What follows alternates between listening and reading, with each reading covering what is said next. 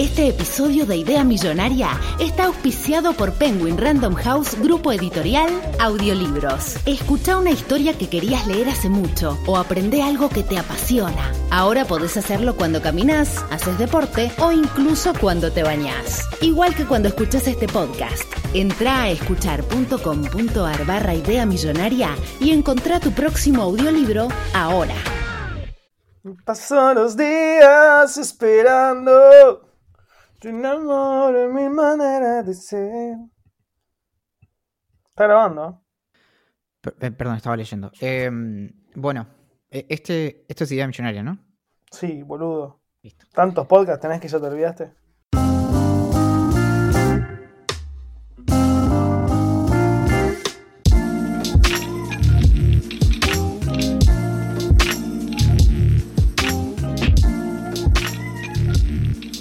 Antes trabajaba para el gobierno, pero ahora trabajo para el pueblo. Tardé casi 30 años en reconocer que había una diferencia y cuando lo hice me metí en algún que otro problemilla en la oficina. Como resultado, ahora dedico mi tiempo a intentar proteger a la ciudadanía de la persona que yo era antes, un espía de la CIA. Esto es idea millonaria. te confundiste de podcast. O sea, de- evidentemente te confundiste de podcast y al final te diste cuenta que era idea millonaria y le agregaste idea millonaria. Mi nombre es Valentín Muro, eh, ex agente de la... eh. Esos son cinco Fs. Em, y mm, en el episodio de hoy voy a poder hablar con, bueno, Axel Marazzi, que es, es de quien se viene eh, hablando bastante últimamente. Yo creo que tiene que ver con, con bueno, no, no, quer- no quisiéramos alimentar el, básicamente el circo mediático que hay últimamente respecto de, de qué es lo que eh, se destapó, por así decirlo, de, de la vida de Axel, pero eh, hoy en exclusiva vamos a poder tener una, una conversación en la que esperamos repasar todas las cosas que, que son relevantes y que van a ser relevantes, porque si hay algo a lo que nos hemos sabido adelantar es a, los sucesos importantes del último año y medio como mínimo. Es decir, fue en Idea Millonaria el primer eh, podcast en castellano en el que se habló de la pandemia. Y esto lo pueden ir a chequear en los episodios. Esto es real. Pueden ir a escuchar los episodios de enero de 2019 y van a encontrar que hablamos de una, una pandemia que muy probablemente apareciera en los próximos 18 meses. Tardó un poquito menos, es- eh, o sea, es un error de, de cálculo mínimo, pero nos adelantamos a todo lo que está pasando e incluso nos adelantamos a algunos de los memes de TikTok que surgieron con la pandemia. Eso em, es algo que hay que decirlo. Pero bueno, ¿qué, qué tal tu semana? Ay, Valentín, tengo los. Tengo. Estoy podrido mal de la cuarentena y qui- quiero irme a cualquier lado. Quiero irme a cualquier lado, boludo. Estoy en ese nivel. O sea, como me decís, vamos a- a- a- a- al chino a comprar, vamos. Vamos acá a comprar pan, vamos. O sea, como quiero salir a la calle ya. Yo estoy viajando bastante con la imaginación. No, pero vos sos diferente. Yo no tengo esa imaginación, Valentín. Yo no puedo viajar con la imaginación. Yo cierro los ojos y estoy en mi mismo departamento. Bueno, a veces me imagino como a mí mismo en, en la exacta misma posición en la que estoy, con los ojos cerrados, pero con los ojos abiertos. Bueno, no sirve de absolutamente nada. Sabes que, justo hablando de viajes, boludo, estoy leyendo un libro. Imagínate que tengo tantas ganas de, de irme que estoy leyendo un libro que se llama Viajes y es de Beatriz Arlo. O sea, como nu- nunca hubiera imaginado que iba a estar leyendo a Beatriz Arlo. Que básicamente es una, una serie de crónicas que hizo ella cuando era hippie eh, y viajaba por Latinoamérica.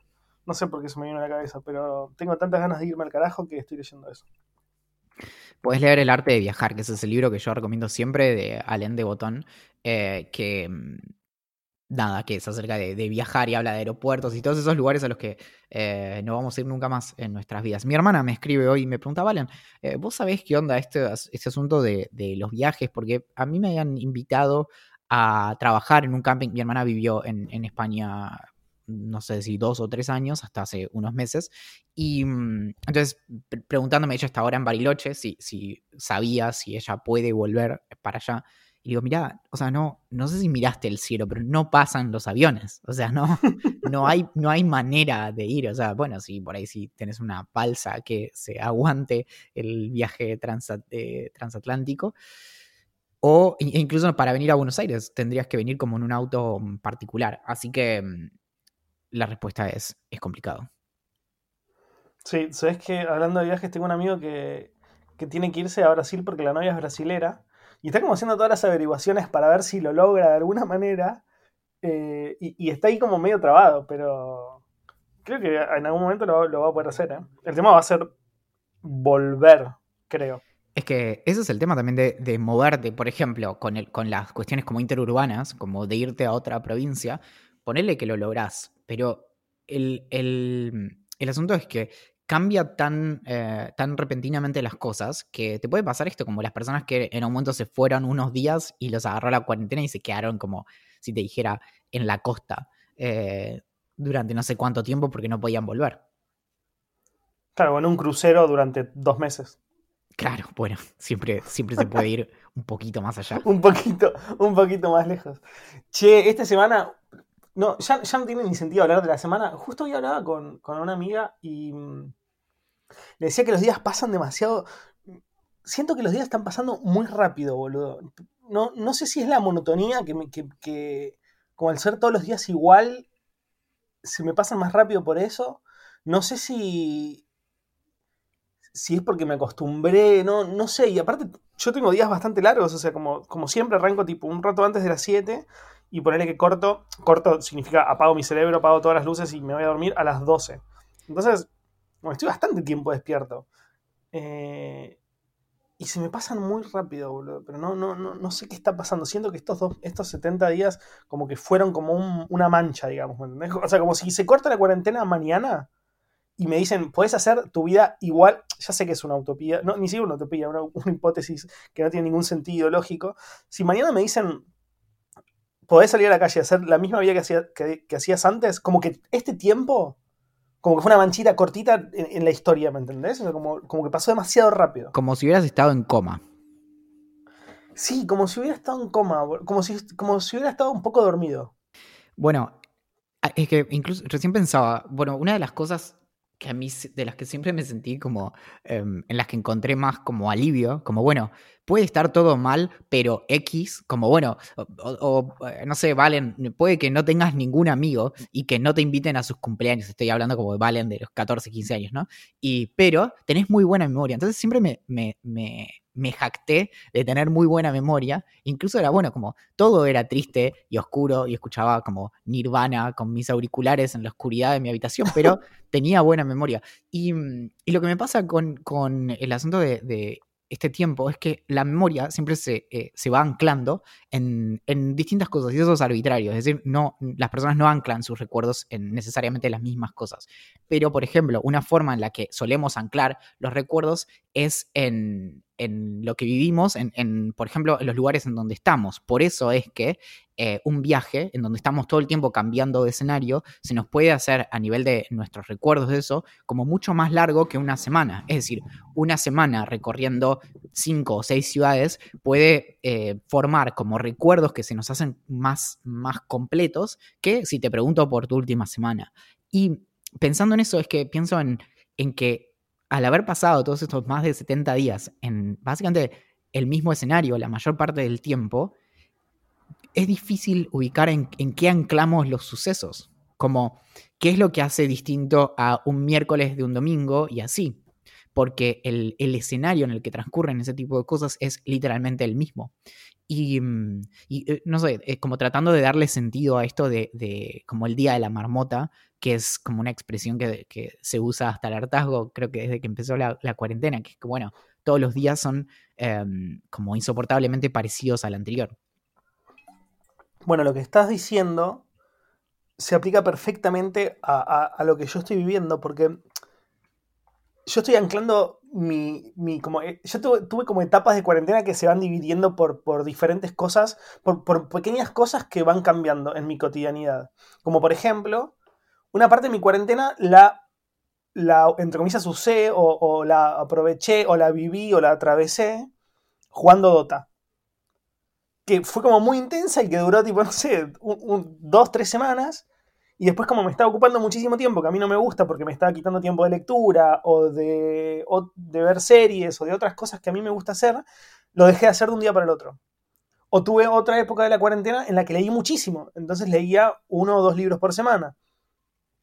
Después estuvo la época de Please Like Me, que lo único que hacía en mi tiempo de después de lo laboral era ver Please Like Me. Y son cosas como esas pequeñas cositas, como que una serie, un videojuego, eh, un juego en el celular, porque jugué mucho al uno, a ese juego de cartas. Eh, al principio de la cuarentena jugué mucho a eso. Entonces, esas pequeñas cosas, como la serie, un libro, o una etapa de lectura, o un videojuego, eh, eso fue como, como separando mi cuarentena. Yo creo que la única manera en que puedo dividir mi cuarentena es a través de esas cosas. Yo veía mi, Instagram que se volvió como bastante regular en, estas semanas, porque por ahí no necesariamente en el sentido de que no es que todos los miércoles en tal horario subo una cosa u otra, pero sí que eh, suelo subir como, voy intercalando el tipo de contenidos, ¿no? Como, bueno, subo una foto y después subo una placa de tal cosa y después, y así como que voy intercalando. Y vi que eso de algún modo me marca más o menos las, em, como lo que como las semanas, ¿no? Como que genera, por lo general no pasó ninguna semana en la que no, em, en la que no subiera nada.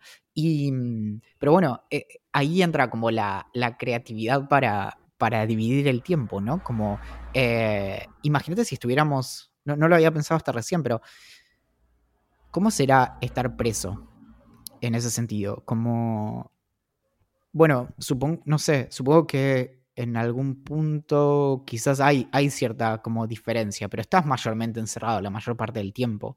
Y pensaba en eso de contar los días, viste, como con las rayitas eh, de las semanas, que creo que, que lo tomamos demasiado como una especie de, de gag o como una, una, curiosidad, un detalle como en las, en las eh, ficciones acerca de, personas eh, privadas de su libertad, pero mm, quizá una cosa así, de hecho, por ejemplo, raspando una pared en tu casa, eh, no, no, me tomen en serio, por favor, pero, pero lo que voy es que haciendo ese tipo de marcas, quizás tenés una noción más clara del paso del tiempo. Es posible, es posible. Yo a mí, a mí sinceramente, algo que me sorprende, que me sorprendió en los últimos tiempos, en los últimos días diría, es que, que no estoy sintiendo el paso del tiempo.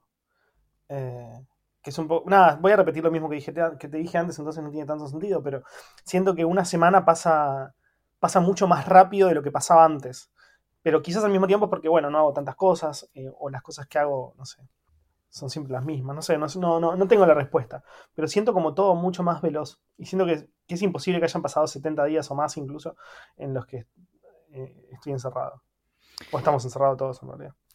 Te quería compartir o, contar un, un artículo que, encontré, bueno, obviamente divagando en internet, que es básicamente eh, de lo que trabajo. O sea, realmente he hecho una carrera de eh, buscar boludeces en internet y, digamos, y mandarlas por mail. Es una gran carrera. Pero, sí, sí, sí, lo sé. De hecho, si, si, me hubieras dicho hace 10 años que me iba a dedicar a esto, hubiera dicho, bueno, eh, no sé, no sé qué decirte, te hubiera dicho déjame en paz.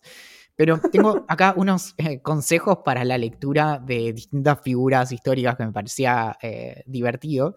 Y, mm, por ejemplo, hay uno de Einstein, que eh, de su consejo para la lectura, em, que escribió en un artículo del año 52, es que em, trates de leer lecturas de distintas épocas. O sea, no, no solamente como em, hacernos tiempo para las lecturas contemporáneas, que por ejemplo vos con tu, cuando estabas en el, en el club de lectura, hacías, tenía su encanto también esto de tener como un buen panorama de qué se está escribiendo en este momento y es cierto que tiene un gran encanto como leer una obra en donde se refiere, hay referencias quizás culturales a, eventos más eh, recientes, pero el consejo de Einstein en este artículo era justamente poder identificar, por ejemplo, cuáles eran prejuicios de otras épocas y cuáles eran como modas, porque cuando vos empezás a, como desestimar lo que es muy, muy contemporáneo o muy fijo a una época, es que empezás a encontrar qué cosas se mantienen. Y ahí a mí siempre me, fascinó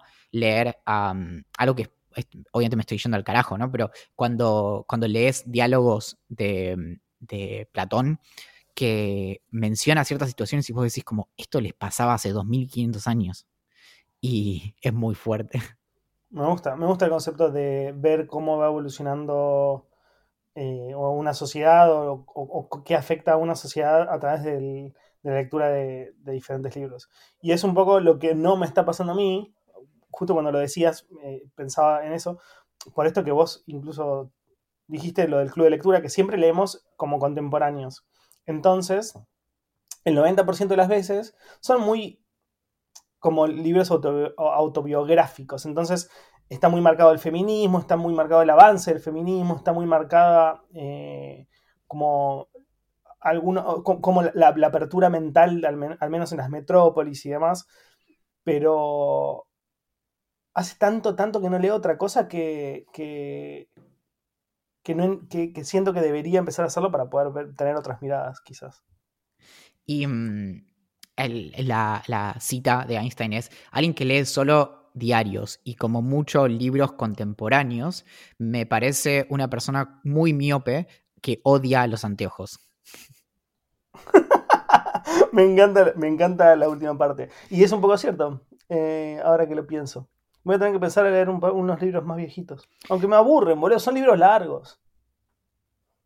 Sí, igual, no sé, también como encontrando un punto medio, tal vez eh, esto va en contra de lo próximo, que el próximo consejo, pero a veces alcanza con, con, consumir partes de, libros, como a veces como para tener cierta idea de algunas cuestiones. No sé, yo algunas veces me, me sentí como satisfecho, como empapándome un poco de alguna parte de un libro como para ver eh, cómo se cuenta cierta cosa con un interés por ahí más local y no tan como de la historia global, sino como, bueno, a ver cómo en tal obra, me pasa mucho con, el tipo de investigación que yo hago, que, muchas veces busco como situaciones específicas y me interesa como solo esa situación que pasa en tal, tal novela, por ejemplo, y leo solo eso y me queda cierta, cierta sensación, que de ningún modo digo que captura todo lo que, lo que hace a esa obra, pero ¿quién pone las reglas respecto del placer que sentimos cuando leemos? Como, no, entiendo por qué sería menos el, placer de leer un libro entero que el placer de leer un capítulo.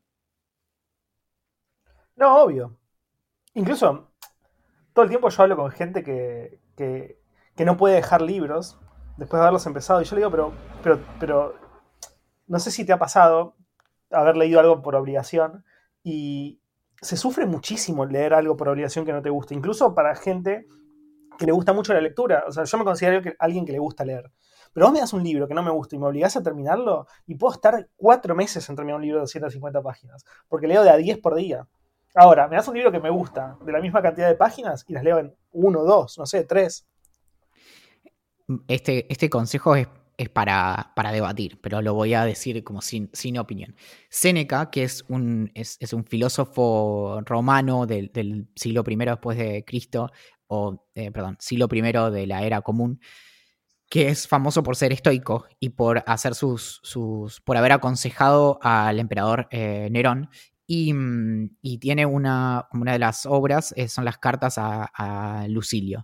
Y, y, ahí lo que dice es que em, es es mejor mantenernos como dando vueltas alrededor de un número limitado de grandes pensadores y así poder digerir sus obras, de las cuales vamos a poder derivar ideas que se van a afirmar en, nuestra mente. La, metáfora que usa o la, analogía es que eh, la, comida que no nos hace bien y no es asimilada por el cuerpo deja el estómago apenas es... Em, ingerida. Entonces, básicamente, como que la comida pasa muy, muy rápida. Eh, y ninguna herida se cura si, si tratamos como de. o sea, si, si se abre eh, constantemente. Y una planta que se mueve muy rápido nunca crece lo suficientemente eh, fuerte. Em, entonces, si estamos cambiando todo el tiempo de, de, lecturas, eso es una distracción. Básicamente, la forma en que leemos nosotros dos, que es como bastante eh, saltarina, eh, es exactamente lo que hubiera irritado a Seneca. Si era tan vivo, entonces, ¿por qué se murió? Exacto. Bueno, vos, ahora obviamente no, pero ¿alguna vez incorporaste el hábito? Por ahí es muy fuerte, es muy extremo lo que estoy preguntando, pero el hábito de ir a, a librerías de segunda mano y tipo de comprar libros usados?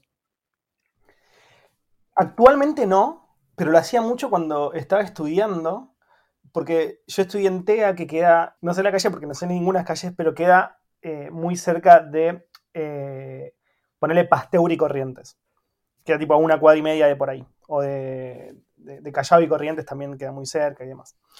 Entonces, esa parte de, de Capital Federal, toda Corrientes, o sea, desde, desde, ahí hasta, hasta la altura del obelisco, que yendo para el lado del río, para los que no saben, está repleta de eh, librerías. Y es una zona preciosa para caminar. Por las luces y los locales y la gente y el turismo eh, y, y las pizzerías. Entonces, cuando estaba estudiando y todavía vivía en Quilmes, tenía que ir hasta Capital todo el tiempo y volver y demás, entonces me quedaba muy de pasada. Entonces caminaba todas esas cuadras casi siempre y siempre me metía en librerías de, libros usados porque primero salían más baratos y además me gustaba mucho el concepto de, este, de, como de reutilizar libros o ver las anotaciones que había hecho otra persona que, completa, que desconozco completamente o, el olor de los libros viejos eh, y aparte como era estudiante y no tenía un mango, eh, también me servía eso. es muy linda la justificación de de Virginia Woolf de, del consejo de tratar de comprar en, lugares como de usados, porque mm, habla de algo que es cierto, que es que a pesar de que las librerías eh, están organizadas y están curadas por lo general temáticamente y demás, lo que tiene el, como ir a, por ejemplo, a una mesa de, que es más bien caótica, que responde más quizá a la colección privada de una persona, es, es, esa cuestión aleatoria que es difícil. O sea, una vez que es procesada una colección de libros, pierde como cierto sentido, que de hecho es el sentido que le da, bueno, las colecciones de libros que vamos armando durante nuestras vidas. Entonces, el, ejemplo que ella eh, da es justamente el de poder encontrar algún libro que en realidad esté como fuera de catálogos y que sea un libro que alguien haya conseguido alguna vez, pero que no, con el que no te hubieras encontrado nunca en una librería. Sabes que una vez fui a una cena hace muchos años, no sé el motivo por el cual estaba ahí, me habían invitado, creo que había una persona que era extranjera y no sé quién quería conocerlo. La cosa es que fui a una cena y yo pensé que iba a ser una especie de cena barra fiesta de poca gente, pero con gente de mi edad. La cosa es que llego a esa, a esa cena y eran, ponele, una mesa con seis personas y todos tenían más de 60 años. Y nada, yo al principio estaba medio callado porque no sabía qué decir y con vergüenza, pero me sentía como medio fuera de, como de lugar, hasta que empezaron a hablar de libros y yo en esa época también, fue, fue, una época en la que leía mucho, y tenía esa época que todavía me continúa un poco igual, pero un poco menos, de amar profundamente el libro en papel. A mí me encantan los libros en papel, sobre todo los libros que, bueno, eh, es una estupidez lo que voy a decir, pero mis libros preferidos los quiero tener en papel, la mayoría ya los tengo, porque, es como un objeto que puedo abrazar, digamos, eh, o poder acceder a él en cualquier momento. Pero también para otros casos en los que voy a leer un libro que, no sé si me va a encantar y demás, tengo el Kindle. Y amo el Kindle. Y hace meses que no leo un libro en papel porque el Kindle es perfecto y, y, y me permite la ansiedad, o sea, me permite calmar la ansiedad de querer leer un libro y automáticamente estar haciéndolo en cuestión de 3-4 minutos. Pero empezaron a hablar de libros y, la dueña de la casa, que era una señora grande de unos 70 años, muy súper lectora, dice que ella tiene una biblioteca inmensa, pero que lo que le había cambiado la vida era el Kindle. Yo le digo que, por qué, y ella me dice que, los libros no significan nada en sí, que ella tiene una biblioteca inmensa, incluso me la mostró, me dijo, si querés te puedes llevar todos los libros que quiera, porque me, chupan un huevo los libros, en papel, digamos, me, me importa el conocimiento.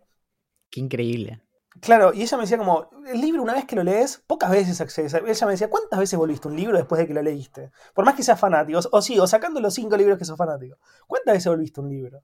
Y yo le dije, nunca. Bueno, entonces eso es, eso eso que vos me decís es toda la vida. Yo leí durante toda la vida, por eso tengo esta biblioteca, son libros que me encantaron en general y demás, pero nunca vuelvo a ellos. Entonces el Kindle a mí me, me cambió la vida, porque no tengo que andar con peso de acá para allá, lo puedo bajar rápido, tengo acceso a todo, a otros idiomas, me dijo, o sea, como...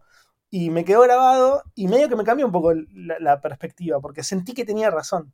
Sí, y mm, me gusta, me gusta, tiene muchos elementos interesantes tu historia de respecto de también la relación con la lectura, de por ahí personas más grandes que asumiríamos que son como, bueno, más puristas. Y ah, yo, yo de hecho conozco bastantes personas de más de 60 años que, que descubrieron el Kindle y dijeron como, sí, esto no sabes cómo me soluciona las mudanzas, por ejemplo.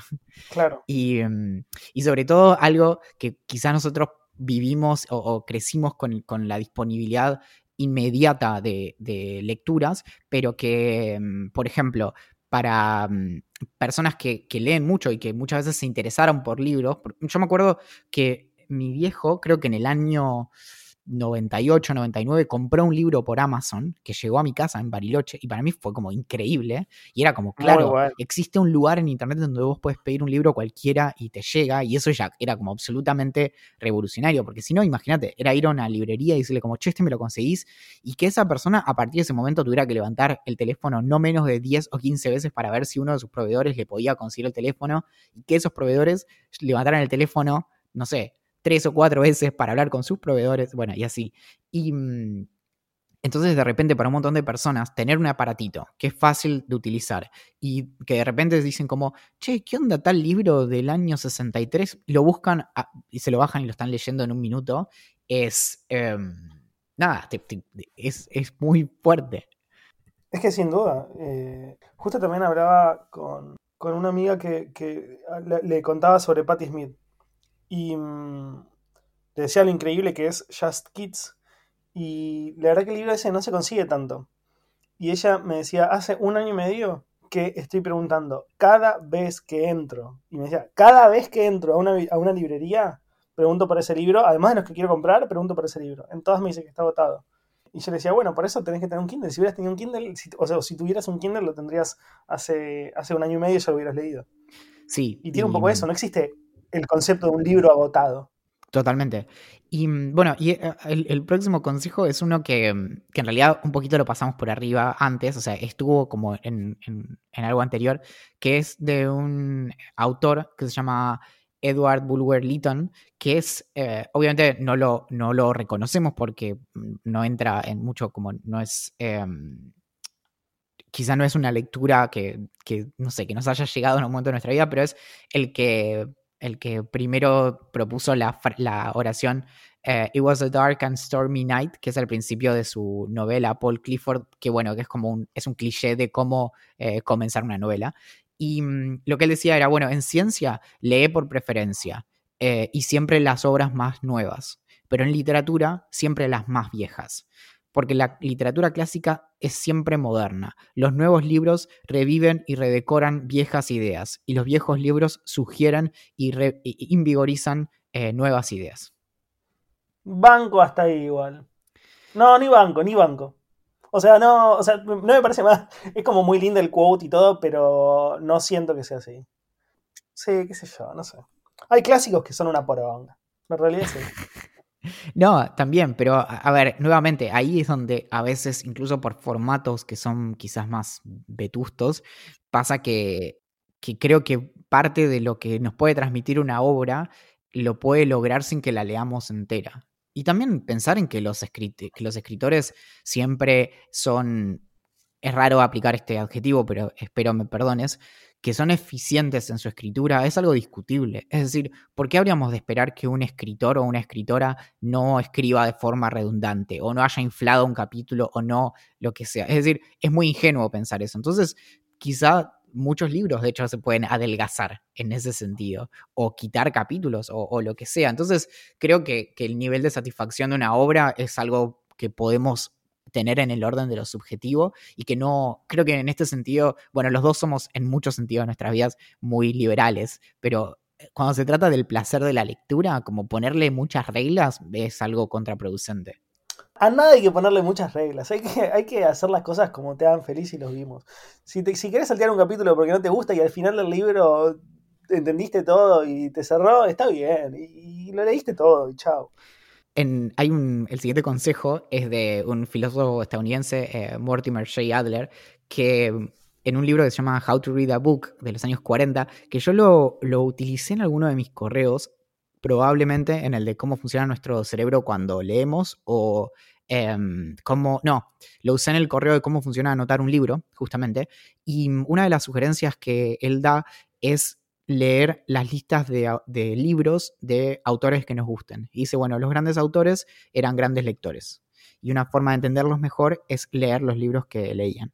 Y, mm, entonces ahí es, interesante, como algo que en lo que no yo suelo olvidarme de pensar y después me doy cuenta, es de que eh, no pienso en, cuáles pueden ser las influencias de, los autores que me influencian a mí. Entonces asumo que, yo soy influenciado por un montón de, autores, pero no pienso en que ellos al mismo tiempo seguramente tenían como sus libros favoritos e incluso autores a quienes querían emular sin ningún lugar a dudas. Bueno, algo que me hizo acordar esto que vos me estás contando, no porque tenga directa relación, sino porque simplemente hice una, relación así mental media extraña, es que no sé si fue Borges, yo no sé, sé varias cosas de Borges, pero nunca, no, lo leí tanto ni, ni me interesa, em, pero lo mismo con Cortázar.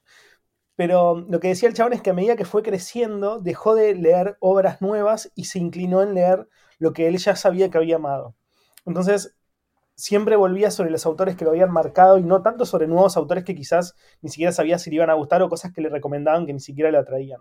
Este consejo es de una autora a la que yo amo profundamente y, soy tipo muy, muy eh, fan de, ella y varias veces hablamos al respecto, pero es mi queridísima Mary Wollstonecraft, que es eh, la madre de Mary Shelley, que es eh, también como una de las, figuras que, se rastrea como fundacionales del, feminismo, eh, una, persona que, empujaba una agenda de, el voto femenino y un montón de cosas así. Y el consejo de, ella, que es, bueno, escritora, filósofa, era em, que es mejor leer es aquellos placeres culposos que no leer nada lo que ella dice, entre otras cosas, justamente es que, y esto podemos aplicarlo como a las eh, series o, tontas que vemos o, por ahí la música que nos da vergüenza contar y demás, pero básicamente decía que incluso nuestros placeres culposos pueden como expandir nuestra perspectiva del mundo. Y de algún modo estamos, lo que ejercitamos durante la lectura, sea lo que sea lo que leemos, también remite bastante a como a quiénes somos. Y dice, bueno, cualquier tipo de lectura es mejor que dejar eh, un blanco en blanco, porque la mente tiene que recibir algún grado de, expansión y obtener algo de, fuerza a partir del uso de sus poderes eh, intelectuales. Es decir, que está todo bien si de repente eh, cuando vamos a la playa queremos leer una, novela tonta o uno de esos libros que venden en los supermercados y, y no... Tipo Gabriel Rolón. Claro. el último consejo, eh, que es muy, muy de lo que venimos diciendo hasta ahora, es de Theodore Roosevelt, que, bueno, eh, presidente estadounidense, que mm, dice, la decisión de qué, cuándo y cómo lees es tuya.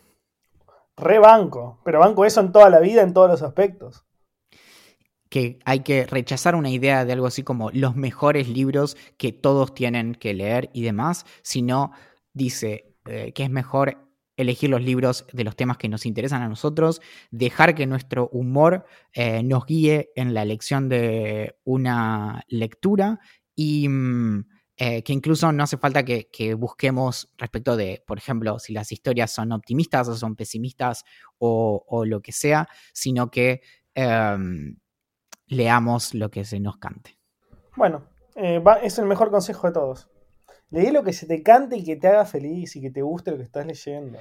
Si no, si no, si no, no es un. O sea, leer es un hobby para la mayoría. Si, si, no te está gustando algo, es un hobby de mierda, boludo. Es como, es como que yo vaya a jugar a la pelota, pero no me gusta. Bueno, pero, pero voy igual, pero no me gusta. ¿Sabes que Algo muy interesante es que pasa en, cuando se estudia el asunto de, obviamente, la, lectura en el, en el, colegio, que suele ser una, básicamente, tarea. Y mm, un problema de, que, o sea, es, como una situación un poco como em, paradójica, que es que se suele dar lecturas a los chicos en el colegio para que ejerciten la lectura. Pero el problema es que cuando te hacen leer cosas, pasa a ser una tarea. Y entonces le generas como cierto resentimiento a la lectura por su carácter obligatorio.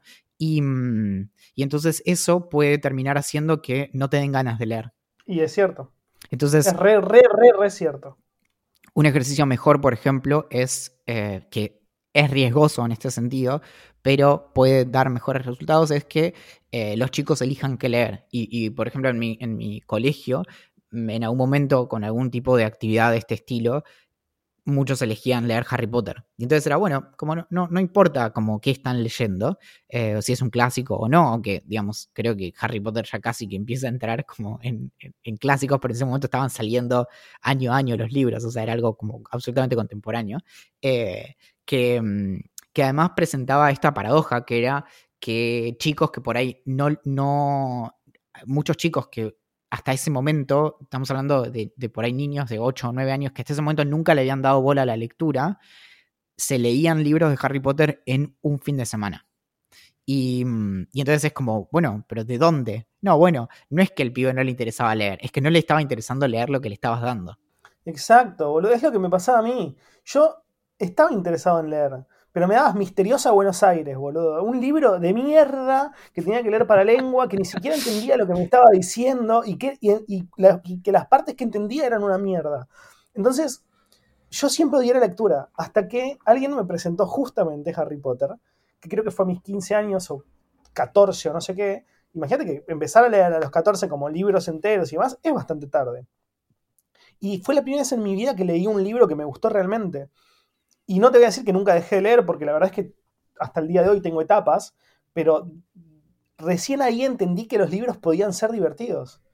Y, y- poder terminar un libro también te abre un mundo de posibilidades, porque antes de eso para mí terminar un libro era, uno, era, era no, no imposible, pero era algo no para mí, digamos. O no sé si no para mí tampoco, sino como algo que no, que no, yo nunca había realizado, digamos, algo imposible. Pero después que terminas un libro, decís como, bueno, quizás hay un montón más que me pueden llegar a interesar. Che, pero ¿vos aprendiste a leer a los 15? No, leí por primera vez un libro entero, creo, a los 15 por motu propio. Después tenés la mierda de Misteriosa Buenos Aires, que también lo leí porque me obligó mi maestra de lengua. Ay, me muero, me muero porque alguien nos escriba después de este episodio diciendo como, che, Axel, tal libro, o sea, vos no lo entendiste, pero en realidad es... Es que lo más probable es que no lo haya entendido y seguramente es un clásico increíble. A mí me pareció, a Axel de, no sé, 14, 15 años de la escuela, le pareció una mierda. ¿Qué se le va a hacer? ¿Podés leerme los correos que tenemos hoy? Sí, papito. Fernando Lapovsky nos manda un correo y nos dice, estimados, no solo tengo una idea millonaria, sino la herramienta para reactivar la economía post-cuarentena. Tranqui el chabón. La idea que tuvo es que las marcas de ropa ofrezcan un plan canje de ropa manchada con lavandina. Todos nos estamos cansando de arruinar ropa limpiando con lavandina durante la pandemia, así que eh, no me parece tomar esta idea. Dice que si llevas una remera de marca X manchada por lavandina y esa marca te vende otra, tenés un 50% de descuento. No está mal, ¿eh? Me gusta. Mm. Lo que pasa es que tendrías que comprarte una remera manchada de lavandina, me parece como... mm. Claro, el, el- el asunto es eh, para qué lo aprovechás, cómo lo reintroducís, como... Porque, a ver, y esto es, también eh, va a ser demostración concreta de mi ignorancia, pero la, la lavandina no solo mancha, sino que además como que degrada el tejido de la ropa, ¿no? Como que no es, no es No solo... Claro, como que la, le, no es lo mismo, como que arruina un poco la tela en sí, más allá de solo el pigmento, sería. No, no sabo. No sé qué decirte. Bueno, y tenemos un correo más. Tenemos un correo más de nuestro amigo Guido Vilariño, Mr. Whisky, que nos dice, hola amiguitos, eh, quería compartirles esto que soñé el otro día. Y escuchen porque eh, Guido creo que hay que internarlo o algo así. Yo, no yo no necesito encontrarle un significado y sé que todo es mega falopa, pero, pero atiéndanme. Soñé que estaba viviendo en una ciudad que era una amalgama entre Florencia, Roma, pero todos los habitantes eran porteños, así que probablemente la línea temporal nos ubicaba años después de una exitosa invasión argentina a Italia. La cosa es que estaba aburrido y me lanzaba desde un cerro alto a planear en ala delta por sobre la ciudad. Luego de un apacible paseo, aterricé en el techo de una construcción antigua similar a una de esas mega iglesias del siglo X. La construcción era muy alta y yo estaba en el techo, y sinceramente me costaba encontrar un camino claro de descenso. Era todo muy empinado y resbaladizo, pero de pronto aparece Menem, sí, Carlos Saúl, en su versión 2004, mayor pero todavía no senil, y me ofrece ayudarme a bajar. Luego de finalmente estar a salvo en el piso, nos ponemos a charlar y emprendemos una caminata con charla. No recuerdo de qué hablamos, pero sí que era una re buena onda el Carlos. Terminamos entrando a un bar donde tocaba una banda y nos sentamos en una mesa en el salón. Pocos minutos después, detrás nuestro, se aparecen unos sujetos de traje y antojos negros, tipo los agentes de Matrix, quienes le hablaban a Menem ofreciéndole cordialmente que lo acompañen. Pero este rechazó la oferta. Me habla al oído y me dice que lo están queriendo llevar para que arregle los quilombos de la Argentina, pero no quiere que le rompan los huevos. Finalmente, los agentes, no me pueden reír. Finalmente los agentes lo terminan llevando por la fuerza y yo me quedé mirando la banda, bebiendo vino y pensando qué le parió. Díganle a Freud que la vaya a buscar al ángulo, los extraño. Yo también te extraño, amiguito. Es, qué buen es sueño, increíble. por favor. Además, Tiene todo. yo me lo había dejado sin leer para poder como capturar mi impresión en vivo y, y efectivamente es, es un delirio. Igual le falta tipo eh, autos como deportivos eh, y modelos al como Sí, para- claro. Y, que- y muchos tapados de piel. Por ahí estaba, por ahí estaba en la, en la, mm, y cocaína. Eh, por ahí estaba en la, en la, en el sueño, pero bueno, justo la parte que, que la cámara no, no pudo capturar.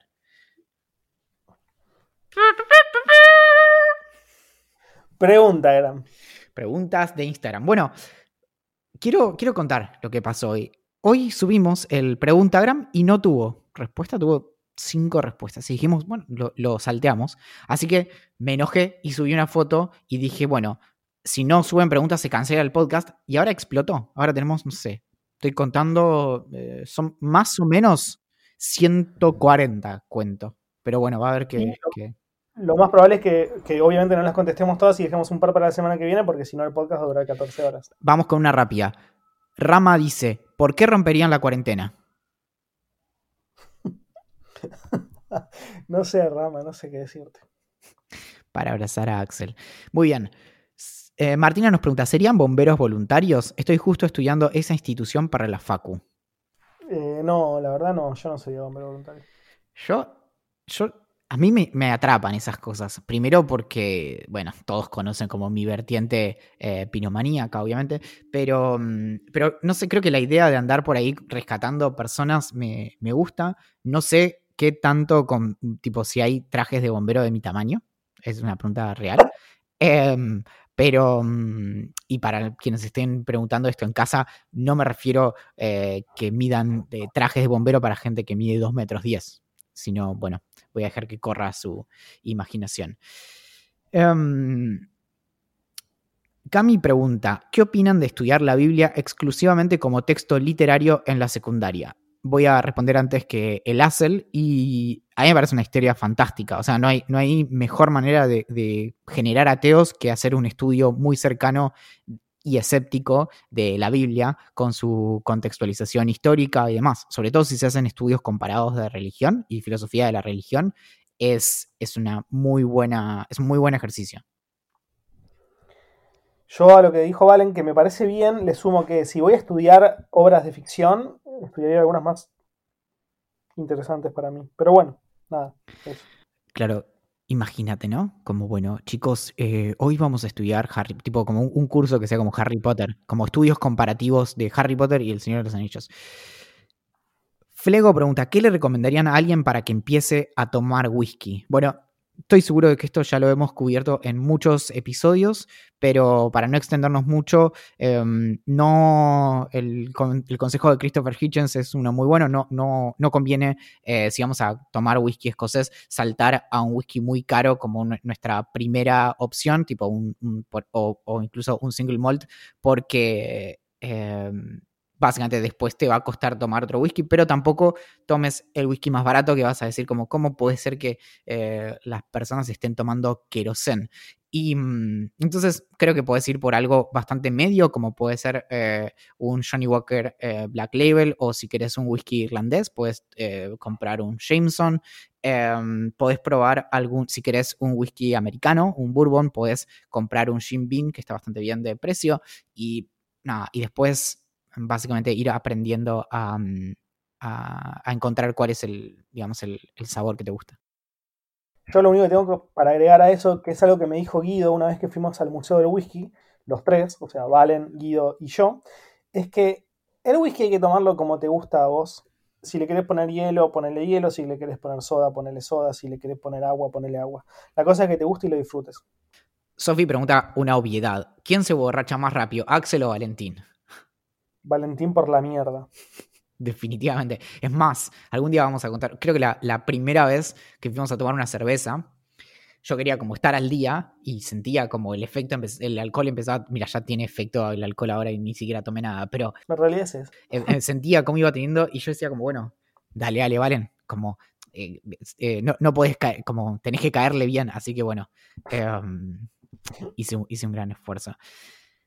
Esta es buena. Clara pregunta, ¿qué serie, libro, peli vieron, leyeron últimamente y no recomiendan?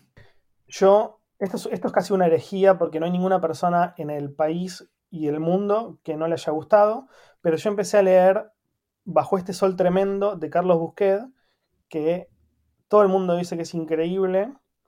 Literalmente no hay ninguna persona que yo conozca que no haya dicho que es increíble, pero a mí no me gustó.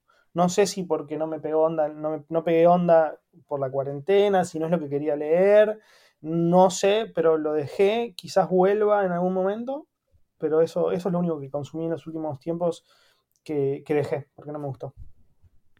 Yo vi una película entera porque es la, la dirigió Seth MacFarlane, que es el creador de, mm, de Family Guy, también la produjo y también la escribió y también la protagoniza, que se llama A Million Ways to Die in the West. Y la vi entera porque la tenía que ver entera y no la, o sea, no tengo ningún problema en el momento en el que alguien me presente una máquina del tiempo y me diga, Valen, un momento al que quieras ir primero de tus únicos tres viajes en el tiempo y voy a ir justo cuando estaba poniendo play y si- no le voy a decir nada al Valen del pasado, lo voy a mirar fijo y voy a girar la cabeza para los dos lados. me parece muy bien. Veno pregunta, una para Axel, cuando se pueda salir, ¿necesitaremos tiempo para acostumbrarnos al exterior? Yo no, yo te digo la verdad no, pero sé que no, no sé, no todos eh, somos iguales. Algunas personas seguramente sí vayan a necesitar una adaptación, eh, yo no. Lo- lo- voy a agregar la acotación de que el mundo al que vamos a salir cuando salgamos va a ser distinto. Entonces va a tener doble cuota. Por un lado, nuestra adaptación a como volver al mundo, pero al mismo tiempo va a ser adaptarnos a una realidad que no es exactamente la que dejamos cu- cuando nos metimos en nuestras casas. Entonces, eso puede ser distinto. Por ejemplo, cambios en lo que va a eh, significar ir a un restaurante, ir al cine, eh, ir a, a eventos sociales y los recitales. Hay muchas cosas que pueden no ser iguales a como las dejamos y, y eso sí puede llegar a ser. Quizá no, no nos tome mucho acostumbrarnos, porque digamos, eh, una de las, de, los- de las características de las personas es que por general somos bastante versátiles frente a los, a los cambios, sino que eh, nos tengamos más bien que acostumbrar. Y lo que nos puede generar es cierta nostalgia respecto de cómo eran las cosas antes. Otra de Clara, ¿qué sería lo último que harían si se levanta la cuarentena? Lo último. Eh, creo que es, es obvio. eh, no voy a volver a morder un murciélago. Tenés razón, no voy a volver a morder un murciélago. Fíjate lo que hice la última vez. Rompiste el mundo, boludo. Clara, otra. Eh, Clara estuvo muy, muy bien, ¿eh? Eh, Nos salvó el episodio. ¿Comen más o comen menos que antes? Igual. Yo creo que tengo días en los que me sorprendo con lo que como y digo, Valen, es la cuarta vez que almuerzas. Pero la mayoría de los días en realidad digo como, Valen, son las 7 de la tarde y no comiste más que tres cafés con leche y eso no es comida. Así que mm, yo creo que equilibro. Es, es bastante, como mi cuerpo debe estar bastante harto de mí mismo. Esta es buenísima. Cuerti pregunta, ¿cuántas preguntas creen haber respondido desde que empezó el podcast? Es buenísima la pregunta. A ver, hagamos un. Yo creo que. Tenemos 96 episodios. 96 episodios.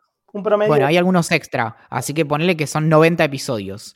Si tenemos 10 preguntas por episodio, Ponele un promedio de 5, no, más. O 7. 7. 630. Bueno, 7, por 90 te da 630, claro. Es una bestialidad absoluta. Eh, Con razón hay gente que nos conoce tanto. bueno, ponele 700, le redondeamos ahí. Um, ¿Y qué nos queda? Bueno, esta, me gusta esta pregunta que no tiene signo de pregunta. Es, ¿saben cocinar?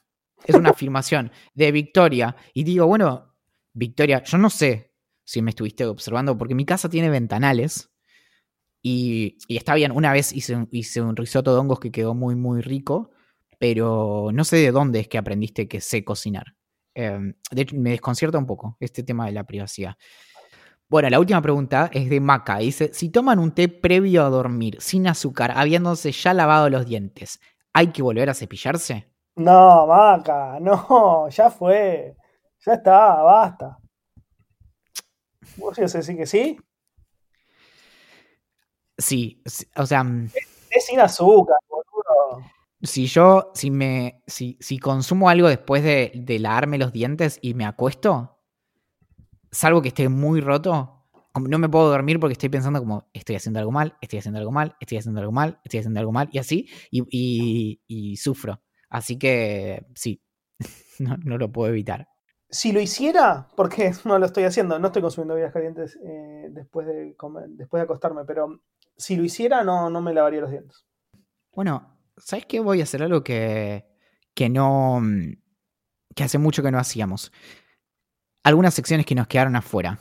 Y esto lo peor de todo es que son reales. Esta semana con Axel pudimos hablar con Miguel San Martín para el próximo episodio de Curious, que es un podcast que hacemos para el Banco Interamericano de Desarrollo. Lo pueden buscar si buscan Curious, Bid, B larga ID en, en y latina D en Spotify aparece. El episodio que sale el lunes eh, es acerca de Marte y fue muy increíble porque hablamos con Miguel San Martín, que es eh, un, ingeniero que trabaja en la NASA hace mucho tiempo, trabajó en las cuatro misiones, tres misiones y ahora pronto la cuarta misión de, de, mm, de la NASA que puso rovers, es decir, estos como autitos robot en, Marte, y es uno de los coinventores del Sky Crane, que fue el sistema con el cual depositaron el último rover que, mm, que está ahora eh, funcionando en Marte, que fue increíble, lo vimos en vivo en el 2012 y 2011, mm, no, 2012, y mm, Axel terminó la serie Killing Eve y iba a hacer un comentario sobre Big Little Lies y eh, y, por último íbamos a hablar acerca del el regreso de Anonymous, pero efectivamente no nos alcanzó el tiempo. Parece joda, pero todo lo que dijo Valentín es cierto. No nos alcanzó el tiempo para hablar de eso. Bueno, recordame cómo vos eras. Yo soy Abelino. Mi nombre es Axel Marazzi.